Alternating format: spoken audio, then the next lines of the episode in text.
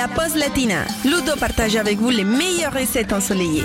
Et voilà encore un plat qui sent bon la Méditerranée dans la pause latina. En revanche, pour le régime, il faudra repasser.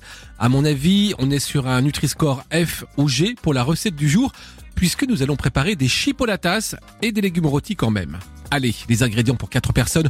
Pour ce petit plat ensoleillé, il nous faut 8 chipolatas, 800 g de pommes de terre, un oignon jaune, 2 gousses d'ail, 8 centilitres de vin blanc, 2 poivrons rouges et une pincée de thym.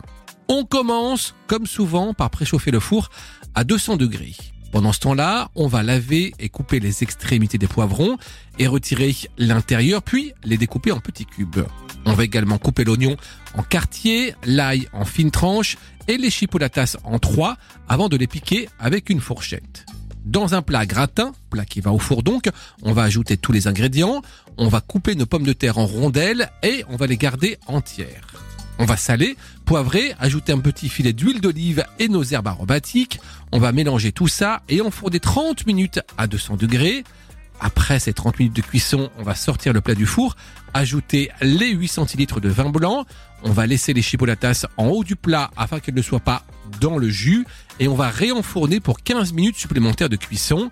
Maintenant, c'est bon, on sert bien chaud et on se régale.